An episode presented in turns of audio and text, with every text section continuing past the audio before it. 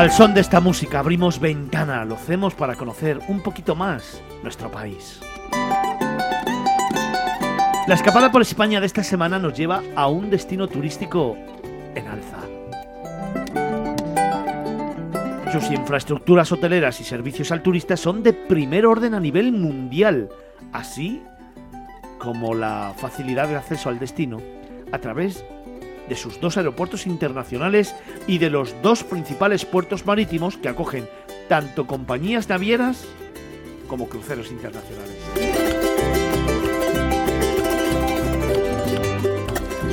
Este destino posee una increíble variedad de microclimas y ya no sé si sabéis hacia dónde nos vamos, desde las aguas cristalinas y la blanca arena de sus playas en el sur o negras de origen volcánico en el norte, hasta los paisajes lunares, ya te estoy dando muchas pistas, en su parque nacional, pasando por los húmedos bosques de, Laurisilva o los tupidos pinares del singular Pino Canario.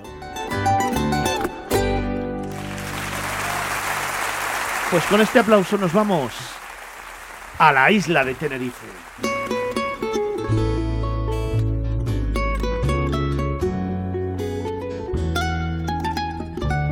Y es que este maravilloso lugar es una tierra de contrastes. Para muchos viajeros su visión es un paraíso de sol y playa. Nada más cierto. Pero estoy convencido que hoy aquí en Miradas Viajeras os va a sorprender lo que guarda en su interior y lo que nos va a contar Ángel Vigorra.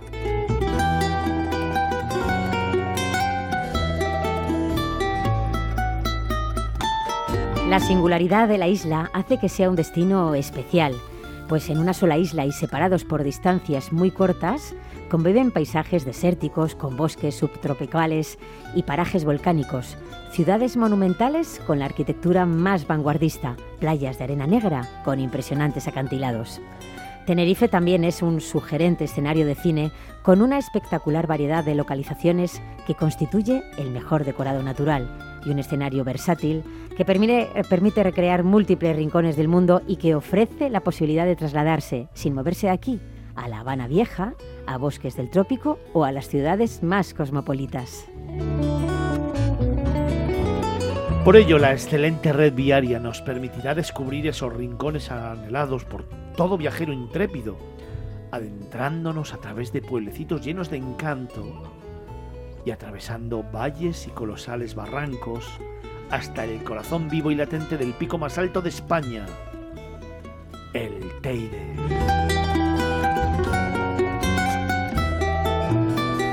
De hecho, Fernando, acceder al Teide es la mayor atracción turística de la isla. Poder ascender hasta el mirador es relativamente fácil para cualquier visitante. Durante este recorrido en funicular, además podremos disfrutar de unas vistas espectaculares.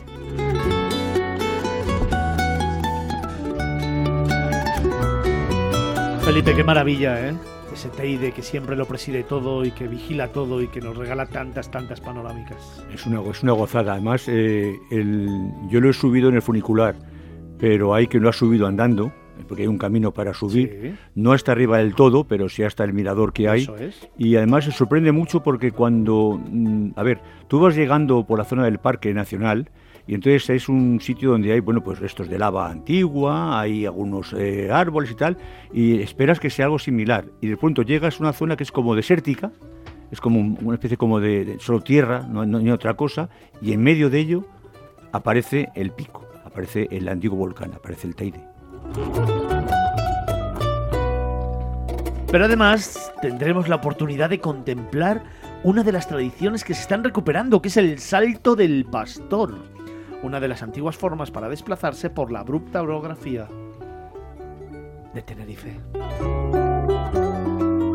También Paloma, Pues si vamos a vivir la experiencia de penetrar en uno de los mayores tubos volcánicos del mundo, un enorme canal de lava viscosa fonolítica. También vamos a disfrutar el descenso del barranco de Masca en el Valle del Teno, que es una de las zonas más antiguas de la isla.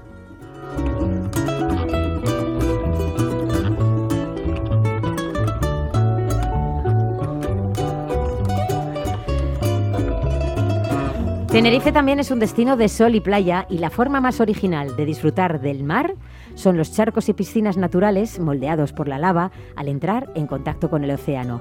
Y si eres de los que disfrutan alargando un día de playa hasta que se ponga el sol o buscas el lugar perfecto para la última foto del día, Tenerife tiene rincones para captar una puesta de sol única.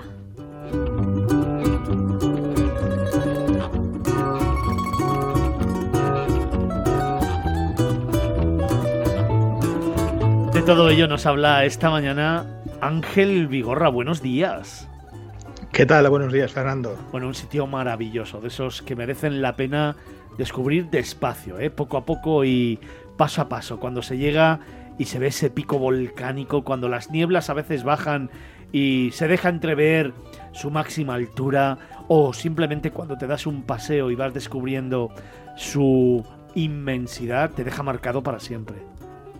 Cierto, cierto es. Y, te digo que, la mejor forma de verlo es eh, haciendo ruta y descubriendo los miradores que hay, que son los que te aportan estas panorámicas espectaculares que tú nos cuentas, ¿no? Uno de ellos es el mirador de Chimahue, que, efectivamente además es muy sencillo de llegar, ¿no? Está en, la carretera que va hacia La Esperanza, en la TF24, y además que se dirige al Parque Nacional de las Cañadas del Teide, te va de ruta para llegar al al pico del Teide, ¿no? Y desde aquí realmente tienes una pista impresionante del parque rural de Anaga, eh, de la isla de Gran Canaria, también al fondo, ¿no? Eh, porque se divisa cuando las condiciones meteorológicas lo permiten, evidentemente, ¿no? Y es donde, donde aquí se ve y se aprecia lo que acabas de decir tú, ¿no? Este mar de nubes ¿eh? la panza de burro, ¿no? Lo que he conocido allí, que, es mm, realmente espectacular porque te permite divisar la zona baja con estos bosques de, pino canario, que es muy, muy singular, puesto que tiene tres, eh, ramitas y además es un pino que es resistente al fuego, porque se puede llegar a quemar su corteza, pero no muere el pino. Y además eh, esta, esta visión de estos valles, tanto de laurisilva como de pino canario, eh, desde, este desde este mirador eh, hacia, hacia la zona de, de Anaga, hacia la zona de Teno concretamente también, es realmente espectacular.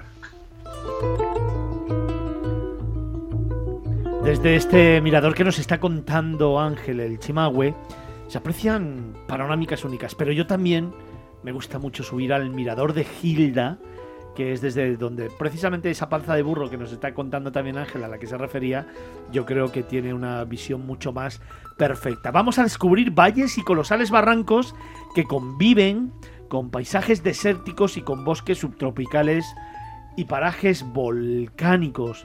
La verdad es que, bueno, una diversidad de postales increíbles, de esas que nos gustan aquí en Miradas Viajeras, Ángel. Sí, sí, así es. Y, es que en algunas zonas de, Canarias, concretamente en Tenerife, se conserva este tesoro natural mm, casi podríamos decir prehistórico, ¿no? Formado por estos bosques de laurisilva, que son una reliquia del terciario y que en Tenerife pervive en los macizos de Anaga y de Teno. Ah, por cierto, hay que tener en cuenta que estos bosques llegaron a cubrir gran parte del norte de África y del sur de Europa hace 20 millones de años y hoy se encuentran prácticamente desaparecidos, así que realmente tenemos una auténtica reliquia. Oye, Tenerife, escenario de cine. Sí, eh, realmente da mucho juego. Tenerife, Tenerife ha sido un auténtico plato de cine. De hecho, hay un organismo, que es la organización eh, Tenerife Film Commission, eh, que, ha prestado apoyo a más de mil producciones y rodajes eh, tan épicas y tan espectaculares como han sido, por ejemplo, Ida de Titanes, y la segunda parte fue de Titanes, o Maktub, o otra película también muy reconocida que es Montevideo 1930, ¿no? Aparte de muchísimos anuncios para la televisión y producciones fotográficas. Es realmente un escenario eh, de cine y de fotografía excepcional.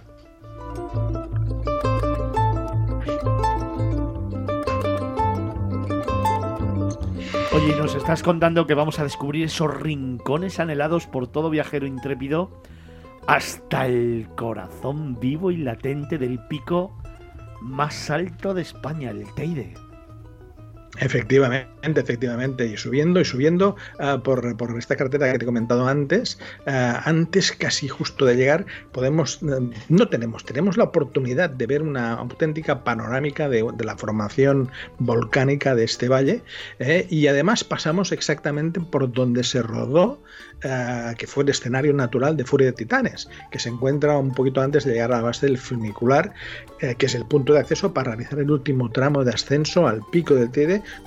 tal como ha dicho Felipe, uh, pues hasta la altitud de 3.718 metros sobre el nivel del mar.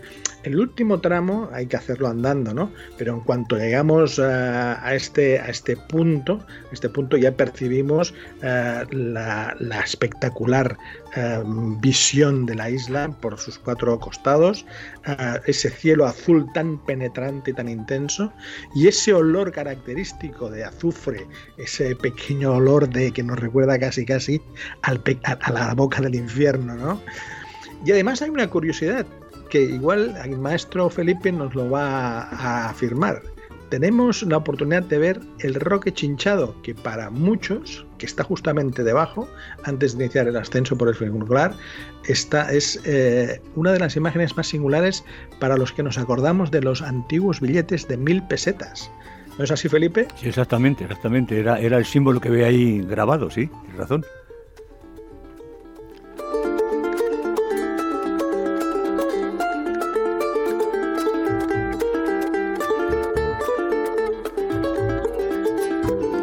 Oye Ángel, nos decías en tu reportaje que el salto del pastor, el brinco canario, era una de las antiguas formas para desplazarse por la orografía de Tenerife.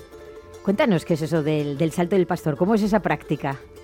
Pues mira, es una práctica muy antigua, es tan antigua como los propios uh, aborígenes isleños, uh, porque um, debido a, pues, pues bueno, pues a lo abrupto de la orografía, uh, la forma de desplazarse esta forma tan ingeniosa fue a través de, una gran vara, una gran vara que, en su punta te tiene un, una punta de acero, ¿no? En este caso, uh, y, que, permitía pues el poder desplazarse por barrancos tanto en ascenso como en descenso, pues uh, subiendo y bajando, deslizándose o impulsándose, ¿no?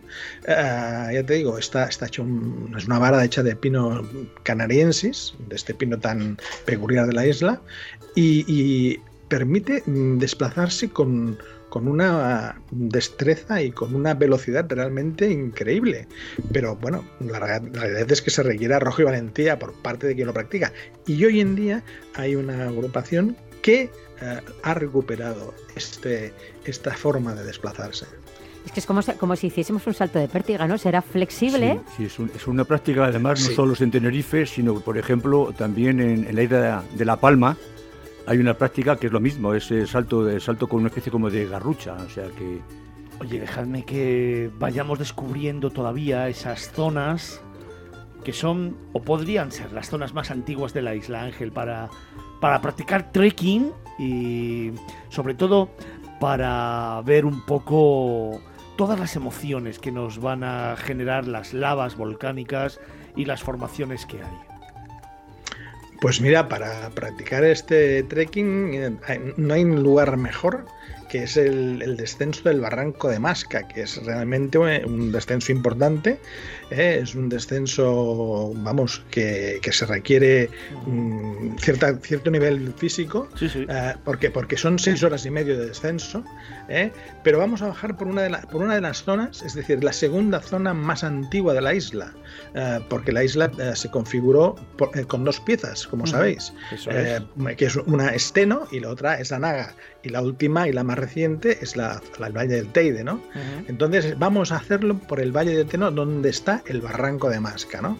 Y aquí podremos ver, pues, estos estratos de la orografía de la constitución de la isla, estas masas basálticas, uh, la fauna uh, y la flora endémica que hay aquí, para acabar para acabar en uno de los sitios más emblemáticos, que es la playa de Masca, que está al ladito de los acalendados de los gigantes. Es decir, que nos brinda una, una visión espectacular. ¿no? Me encanta estar en la playa de Masca y darme la vuelta, darle la espalda al mar y mirar hacia arriba.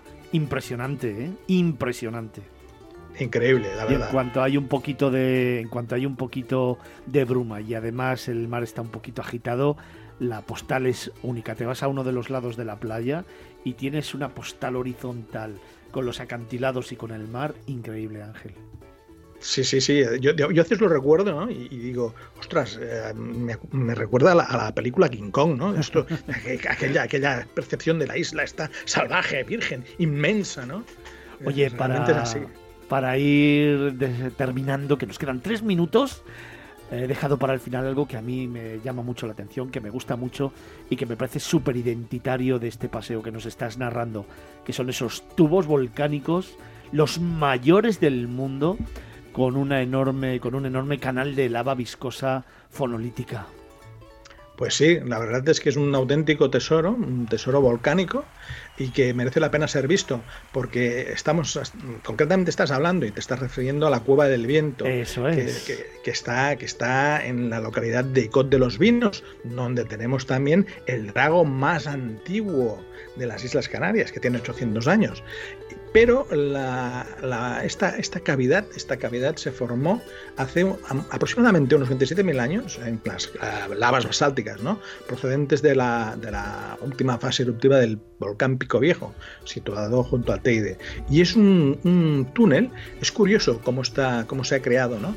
porque se ha creado pues, por la solidificación de las capas superiores de la lava, pero por, de, por las inferiores continuaban fluyendo. ¿no?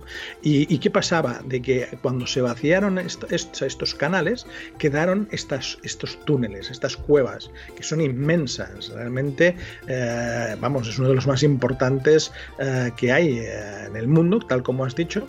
Es el quinto más largo del mundo, concretamente, eh, con 18 kilómetros topografiados, y, y, los cuatro primeros se encuentran en la isla de, de Hawái. Es decir, estamos hablando de, de, un lugar muy, muy importante a nivel de estudio volcanológico y, y, y geológico.